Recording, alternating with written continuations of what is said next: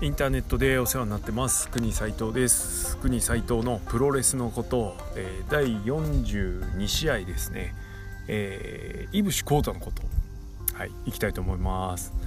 はいいきなり来ましたね。井伏浩太のこと、えー、なんでかっつうとですね、えー、G1 クライマックス29前回で最終回という形をとっていたんですけれどもうーんと毎年ブログで、えー1人の選手スポット当てて振り返り G1 振り返りっていうのをやってまして、まあ、優勝者は必ずやらねばということで、はい、それから事前もプレビューもなかったんでいぶしちょっとやろうということで、はいえー、決断しました。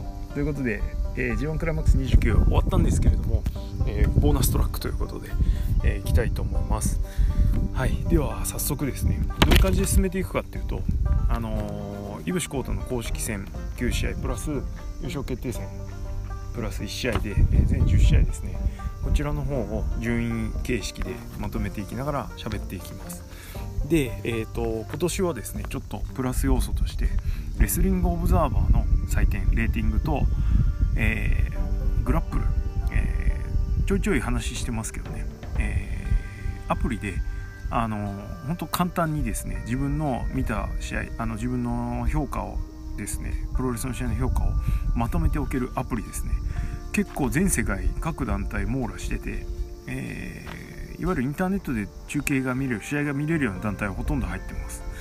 はい、えー、後ほど URL 貼って紹介もしておきましょう、えー、ということでそれの評価とあとそこで自分がした評価ですね、え、ブログの方では完全5段階という形でやってましたが、え一応ですね、あの、点25刻みの評価はしてまして、え、点5未満は切り捨て点75、3.75とか4.75は切り上げて、え、評価の方をしてます。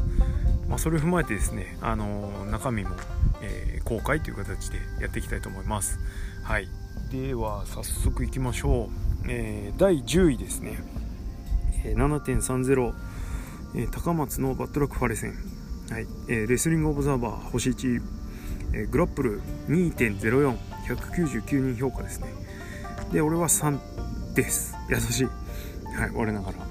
えっ、ー、と、この試合は10位だった理由はですね、まあ、それは10位だろうって感じなんですけど、意外とファレの試合にしてはまともにやってた方の試合だったんですね。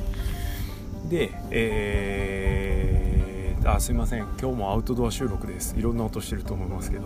すいませんね。えっとでこの後に話しますが、えー、アーチャー戦はうんとまあサポーターのありなしがあったんですけれどもうんと神声2発かかったんですね。仕留めるまでにね。でこの試合一発で終わってるんですね。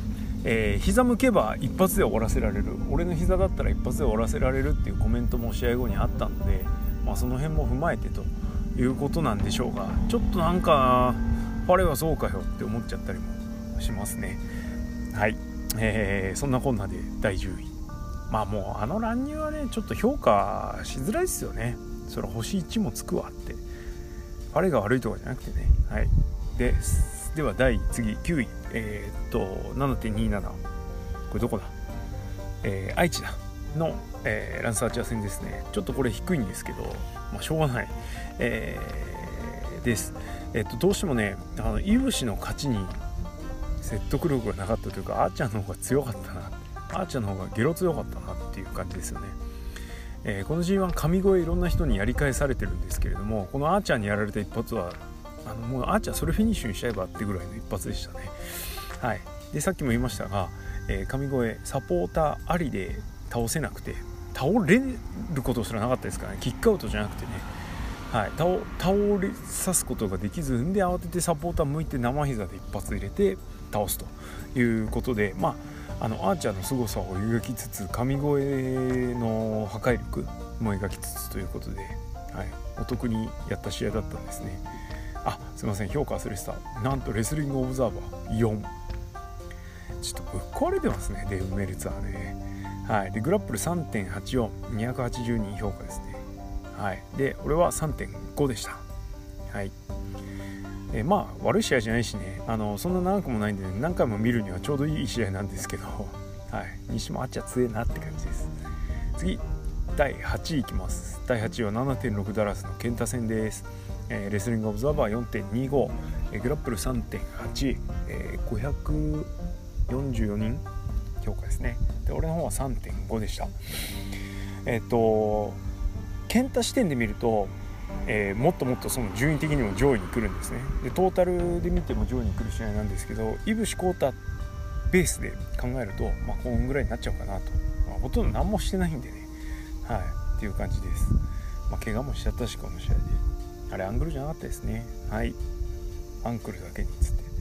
あすいません。はい次行きましょう。特に話すことないですこの試合、えー、次7.20えー、あすみません。第7位が7.20後楽園の真田戦ですね。えー、っとレスリングオブザーバーは4.5と他ってで、えー、グラップル3.88332人。で、えー、俺は3.75でした。なんで一応星4は下してるんですけどあーちょっと期待外れだったんですね。ベビーフェイス同士のコール煽りとかっていう面白いシーンもあったんですけどもまあそれ差し引いてもちょっとうんなんか途中間延びしちゃったんですよね。うんなんつうかな。なんだろうスカルエンドの攻防といぶしの技の噛み合わせとか、まあ、そういうところいろいろですね。なんかちょっとうまくいってないなというところがそこかしこ。はい、で最後の神声もこれ生で見たからなのかもしんないですけどなんかちょっと当たりですね。横から舐めるように当たってたんでちょっとそこが減点ポイントになっちゃいましたね。しょうがないこれは。生の弊害といったらあれなんですが。はい、え、でもそう思ったしそう見えたからしょうがないですね。はい。ということです。厳しいな。はい。次。第6位、えー、7.14大田区のイビル戦、えー、これレスリングオブザイバー4.75グラップル4.04,399人評価してます。えー、で、俺は4.25。これちょっと後で見てですね、評価上げました、この試合は。えー、っと、結構流しで見ちゃったんで、はいはい、イービル、イービルね、みたいな。美味しい勝利ですね、みたいな感じで見てたんですけど、全然そんなことなくて、イービルいい試合でしたね。なんならイービルのベストこれかなって、あ、違うな。これじゃねえな。でも、ベスト級、トップ3ですね。イービルの試合でもトップ3に入る試合だったんじゃないでしょうか。はい。えー、最後のあの、イービルの畳みかけ、めちゃめちゃ良かったっすね。はい。うーんな感じかな。あ、そうそう。この試合、ダークネスフォールズ？フォールズ？ダークネスフォールズ？わかんないけど、あれ良かったですね。はい。バーンって バーンって感じで良かったですそんな感じ。はい。えー、 EVIL の話しかしてないですね。この試合もあんまり飯伏のなんか良さはちょっと出てたのかな。あんま感じなかったんですよね。なんかパッとしねえなって感じだったんですけど。はい、でもまあ試合全体通したらあのこれここまで上げた試合の中ではね一番面白かったスイングしてたんで、まあ、そういう意味で、えー、妥当な順位評価かなという感じですね。えー、で次第5位。が、えー、8.7浜松のザク・セイバージュニア戦、えー、レスリング・オブザーバー4.5、えー、グラップル4.05228人評価ですね。俺は4.25でした。まあこの2人の試合はもう毎回面白いんでね。毎回違う試合になるから、えー、もういちいちワクワクして見てられる。もうそんだけです。はい。最高ですねこの組み合わせは。はい。ずっと WWE に当てつけできる見たが WWE って思える試合なんで、はい、何かやってもいいです。ただもうちょっと最近詰まりすぎなんでもうちょっと間空けてください次は。はい。えっと加点ポイントが1個あってあの俺の大好きなムーンサルトニードロップ。残念ながら正座式なんですけどあの決まってたんではい。ポイントアップです。はいじゃあ次第4位。えー、ちょっと第3位と悩んだんですがこれは、えー、7.18のウィロースプレー戦後楽園のウィロースプレー戦ですね、えー、レスリングオブザーバー星5、えー、グラップル4.54409人評価してます。で俺は4.5の評価でした。えっとねちょっとこの試合はいぶしの右足の捻挫？左足だっけ？捻挫とえー、っとオスプレイの首怪我で欠場しましたね。まあ、あれはちょっとあんまあれかもしれないですけどね。えー、もうそういうこと言っちゃいかんけど、はい。あのー、両者の怪我があったんでどうしても雑音それが雑音になってしまったこの試合においては、えー、展開をなんか割ります要素としてというよりは不安に見るため不安に見てしまう雑音にしかなってなかったんでその点がちょっともったいなかったなと。27分16秒、えー、ドームの先を見を見せてくれた1.4ドームのもう向こう側の試合だったんで面白くあったんですけどね。うん。あの貼り付けロープ逆さ貼り付けが逆になってたりとか、えー、ヒドゥンブレードが正面から凄まじい勢いで決めてたりとかねいろいろあの踏まえた展開あったんですけどね。あと俺の大好きなあの、えー、膝立ちになったところ蹴って倒れそうになったのを足で止めるオスプレイがねスーパーオスカッタ行く前なんですけど、はい、そういうのいろいろあったんであ良かった試合なんですけどね。はい。第4位です。ででということで第3位は8.3大阪の棚橋宏戦。はい。これはエモさ加点で、えー、オスプレスを上回りました。えー、っとレスリングオブザーバー4.75、えー、グラップル4.36、えー、292人評価ですね。で俺は4.5くれてます。はい。もうこの試合はあの試合要素がどうのこうのじゃなくてあのもう引き継ぎエースの引き継ぎですね。新日本プロレスのエース新日本プロレス本体のエースなのかちょっとわからないです。これからちょっと見てみないとね。もしかしたらやっぱやめたってなるかもしれないし星返しがあるのかもしれないです。まあな今年はないかな。なんでしょうがそれから試合時間もそんな長くなかったんですが、いぶしが棚橋を超える試合。だったのと。はい、えー、ただ見せたのは棚橋だったんですが、まあ、それも含めてエモかったですね、えー、この試合だけ、あのフィニッシュに至る流れがえー、っとハイキックで、えー、棚橋踏ん張る。でもう一杯ハイキックする。もう一発ハイキックする。で神声で終わるという感じで、はい、なんかね、あのー、エースたる、うん、姿勢を見せ棚橋が見せていぶしにあの引き継いだっていう印象のある試合でした。はい、試合後の2人で話してるシーンもねちょっとエモいですね。はい、えー、その辺の加点でこの試合を第3位にチョイスしました。えー、で次ですね、えー、ここからはもうもう言わずもがなですね。残るは最終戦と決勝戦なんで。はい。ということで、えー、と第2位は、えー、8.10の岡田和親戦ですね。レスリングオブザーバー星5えー、グラップル4.53285人評価、えー、俺も4.5です。なんで星4評価なんですね。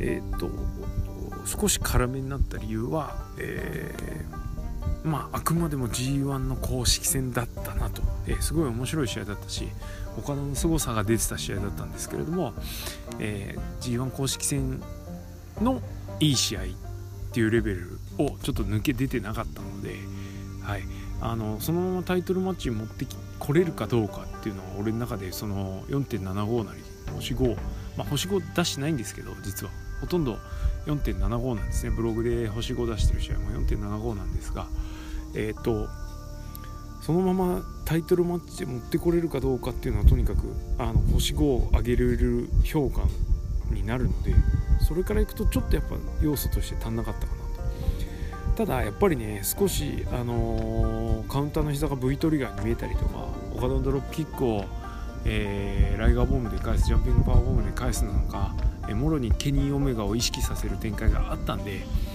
はい。まあ、そういうエモさも含めそれから1年前、えー、さらに言ったらもう1年前の、えー、岡田・ケニー戦 G1 最終戦で岡田・ケニー戦で、えー、その次の年の、えー、イブシ・ケニー戦ありきで、えー、この試合に至ってるっていうストーリーがちょっと見えたので、はい、あのそういう意味では良かったとは思います。はい、この試合もそんなに確か長くないんですよね。確か。ちょっと待ってください。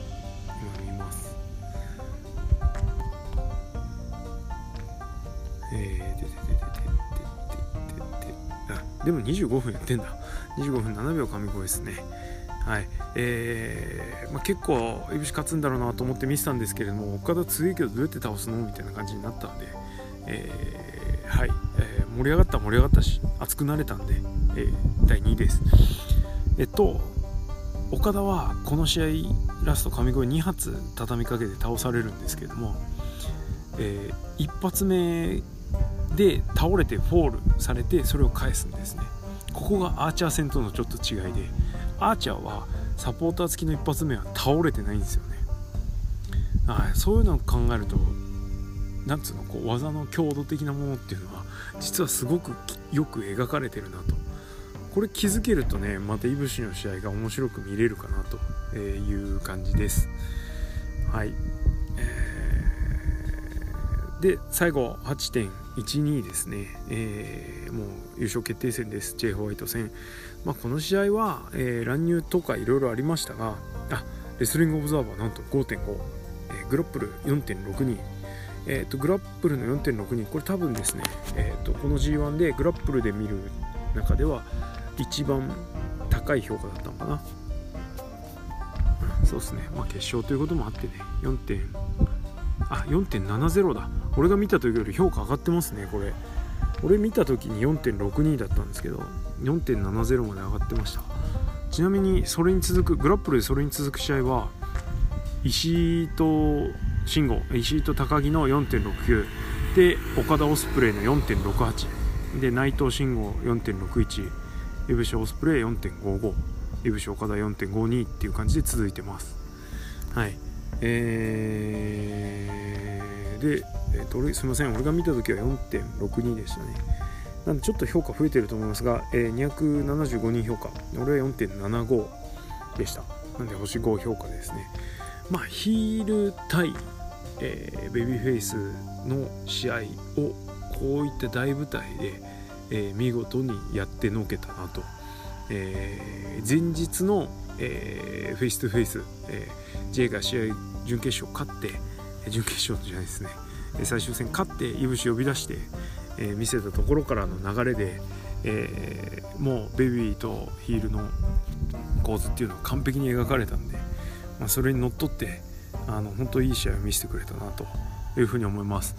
俺ギリギリまで J の勝ち信じてたんですけどね。やっぱいぶし勝っちゃいましたね。まあこういう試合はベビーフェイスが勝ってねいい試合なんであの別に特に意義はありませんあのこの試合をもってですね見え見えだなとかやっぱイブシかみたいなこと言ってるようなつまんない見方プロレスの見方は俺はしてないぞと、えいうところですかね。はい、えー、ということでイブシの試合10試合ですね、えー、やってみました。実はあの前回挙げた回では、えー、イブシの試合トップ10にですね。えー、っと個も入ってないんですね。まあ優勝決定戦はねベストバウト10から除くんではい。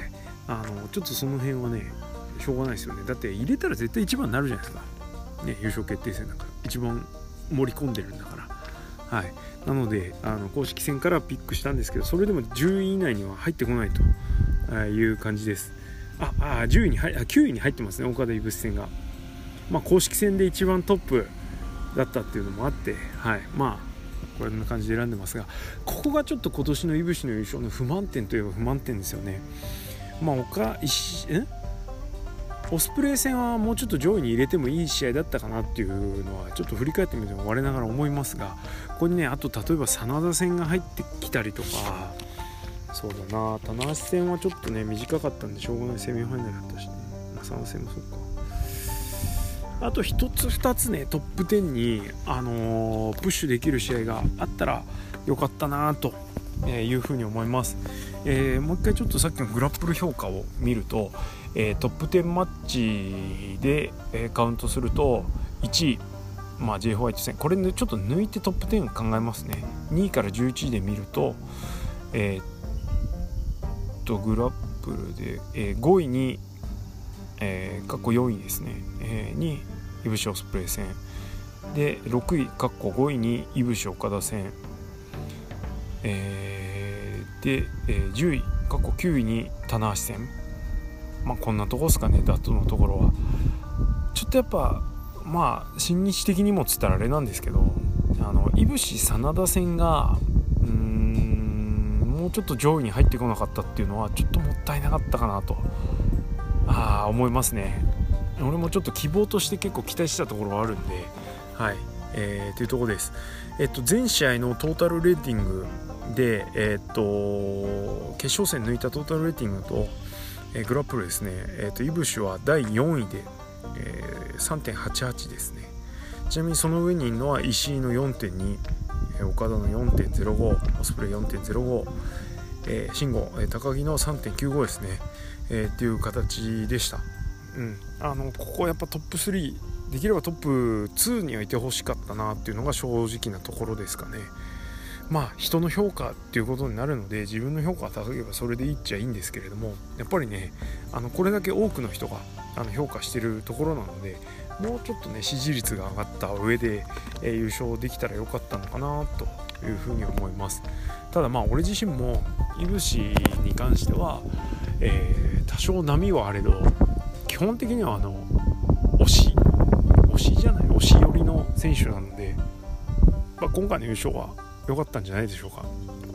ね、多くの人が2020年の東京ドームは岡田いぶしって言ってる中俺はあ岡田内藤って言ってる中俺は岡田いぶしが良かったなというふうに思ってるのであのそれがまあちょっと今後どうなるか分かんないですけどね叶いそうなんで、えー、かったと思ってますでまああの一夜明け会見で、えー、1.5も試合しますみたいな。メインでインターコンチありますみたいなこと言ってました。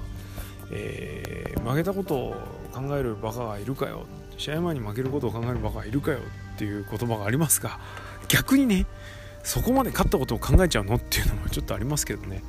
でもまあいぶしの提案って考えると、あ、そのぐらいぶっ飛んでた方が面白いのかなというふうに思うのとこれはこのまんますんなりいくわけじゃないんじゃないないのかなってちょっと思ったりもできるのでそういう意味であのー、このアフター G1 から1.4までのいつものこう惰性のような流れがもしかしたら変わるかもしれない、ね。えー、という期待も持てるので話題的にもちょっと広がったんでよかったと思います。はい、えー、ということで、いぶしこうたのこと、えー、ボーナストラックでやりました。えー、一応ね、選手個別はもうこれで終わりにしとこうかなと綺麗にまとまってるんでね、うん、1回で十分かなと思います。はい、えー、このまま有志が最後まで行ってくれるんであれば、あの、俺は来年の1.4はイブシめちゃ応援モードでいきたいと思います。やっぱね、はい。あのー、ちょっと前遡ってもらうとブログ、俺実はイブシコータ1人追っかけとかしたりしてるんですよね。まあ割り当てがあったっちゃあったんですけど。はい。ということで、はい、えー、いぶしこうたのことを、えー、今後にもちょっと期待して終わりにしたいと思います。で、えー、次回なんですが、えー、もう間近ですね。来週1週間もないです。8.24後、えー、楽園ダニオンプロレス、えー、マイケル・エルガン対関本大輔が待ってます。はい。えー、大大物をですねあのー、翔平につい先ほど成功しましたので、えー、またコラボ会やりたいと思います、えー、次回は国斎藤とまるのプロレスのこと、えー、ビッグマイクのことですねになると思います、えー、次回もお楽しみに。それでは今日はこの辺でおしまい。